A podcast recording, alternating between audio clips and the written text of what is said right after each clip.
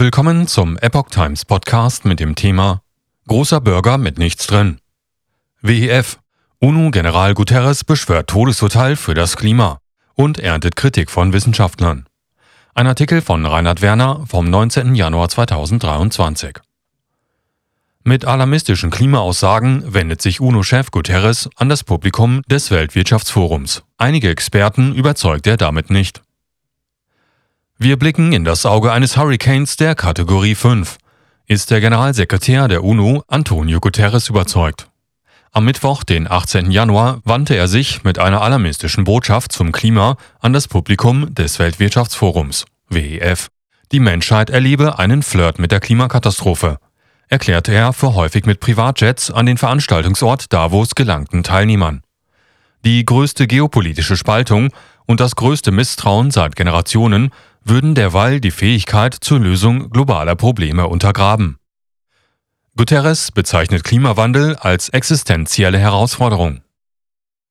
Er sei nicht hier, um das Ausmaß der Herausforderungen oder den traurigen Zustand unserer Welt zu beschönigen, äußerte Guterres. Die Welt erlebe eine Vielzahl miteinander verbundener Herausforderungen, die in eine Kettenreaktion zu führen drohten. Die Covid-19-Pandemie wirke sich nach wie vor aus, Dazu kämen Unterbrechungen der Versorgungsketten, Schulden, Inflation, höhere Zinsen oder geopolitische Turbulenzen. Als existenzielle Herausforderung wolle er dabei jedoch den Klimawandel hervorheben.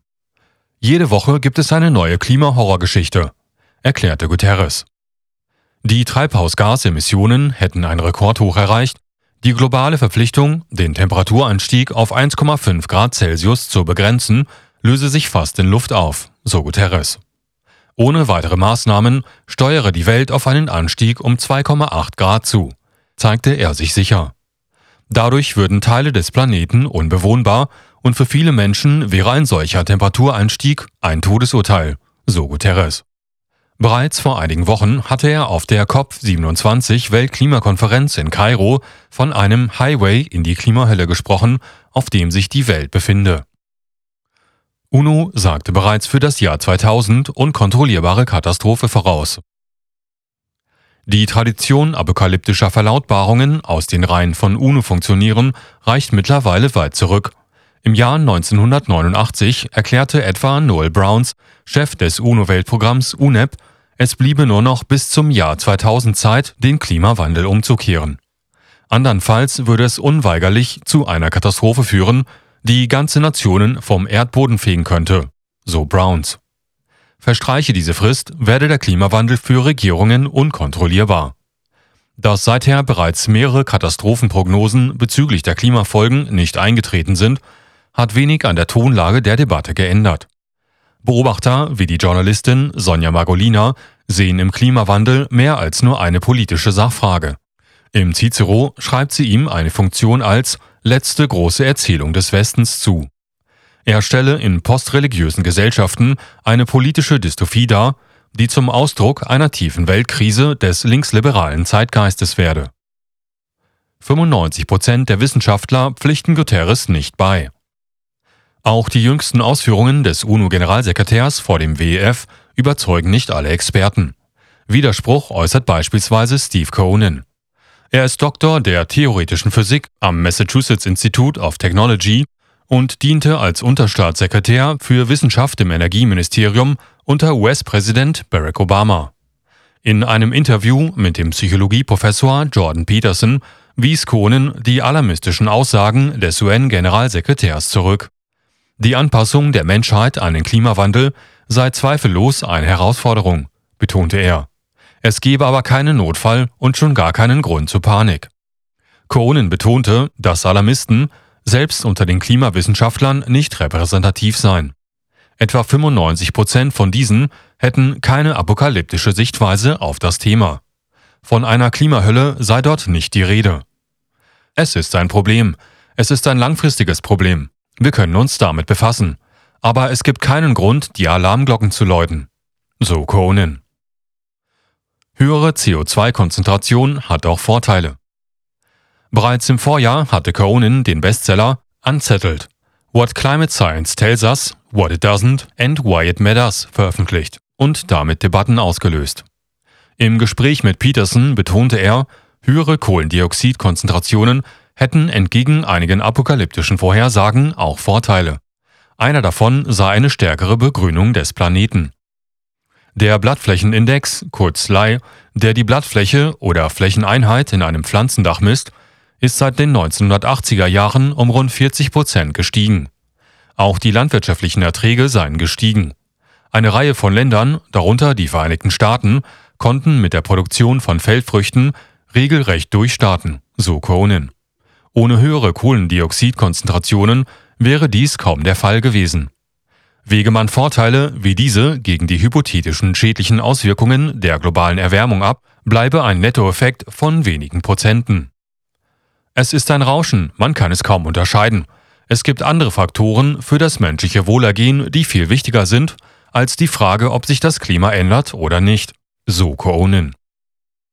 IPCC-Berichte häufig in verzerrender Weise zusammengefasst. Mit Blick auf die Warnungen von Guterres äußert Koonin, diese seien ein großer Burger mit nichts drin. Dies sage auch die Wissenschaft. Selbst den Berichten des Weltklimarates IPCC sei ein Szenario dieser Art nicht zu entnehmen. Politische Entscheidungsträger würden diese jedoch nicht lesen, sondern sich auf Zusammenfassungen verlassen und daraus falsche Schlüsse ziehen. Einige Akteure griffen mögliche schädliche Auswirkungen und unwahrscheinliche Extremmodelle heraus und spielten diese hoch. Tatsächlich anerkenne der ausführliche Bericht etwa, dass es natürliche Temperaturschwankungen gebe, die nicht vom Menschen beeinflusst seien. Zwar gäbe es einige Ereignisse wie Rekordtemperaturen, die mit dem Klimawandel zusammenhingen, allerdings gäbe es entgegen den alarmistischen Narrativen diesbezüglich keine globalen Trends bezüglich extremer Wetterereignisse. Ob es um Trockenheit, Hurricane oder tropische Wirbelstürme gehe, es sei schwer, überhaupt einen Trend über ein Jahrhundert zu erkennen. Zwar steige der Meeresspiegel um einen Fuß, also ca. 30,48 cm pro Jahrhundert, und es sei möglich, dass es auch weitere Trends gebe, dennoch seien aus den Daten des IPCC-Berichts keine ableitbar. Schellenberger. Es gibt deutlich größere Probleme, auch ökologische. Ein weiterer Kritiker eines ideologisch eingefärbten Klimaalarmismus ist der in Kalifornien ansässige Umweltschützer Michael Schellenberger. In einem Gespräch mit der englischsprachigen Epoch Times sagte er, der häufigste Irrtum über den Klimawandel bestehe darin, diesem einige existenzielle Risiken für die Menschheit zuzuschreiben. Schellenberger ist Gründer und Präsident von Environmental Progress und Autor des Buches The Death of Environmentalism. Er weist darauf hin, dass die Zahl der wetterbedingten Katastrophen in den letzten 20 Jahren zurückgegangen sei. Auch gelinge die Anpassung an die Veränderungen gut. Es stimmt, dass es auf der Erde wärmer wird, aber wir haben uns sehr gut darauf eingestellt, sagte Schellenberger. Es seien politisch engagierte Wissenschaftler, die das Konzept eines Klimanotstands förderten.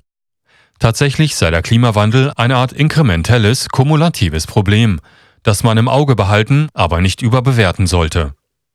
Die schädlichen Auswirkungen sozialer Medien auf die Psyche, der Anstieg der Todesfälle durch Medikamentenmissbrauch in den Vereinigten Staaten, die Krise in Europa aufgrund von Energiemangel, all das sind viel wichtigere Probleme, über die man sich Gedanken machen sollte sagte Schellenberger. Auch im Bereich der Ökologie gebe es größere Risiken. Wenn Sie sich über Umweltprobleme Sorgen machen wollen, dann sollten Sie sich über den übermäßigen Fischkonsum Gedanken machen. Das ist eines der Umweltprobleme, dem nicht genug Aufmerksamkeit geschenkt wird, sagte Schellenberger.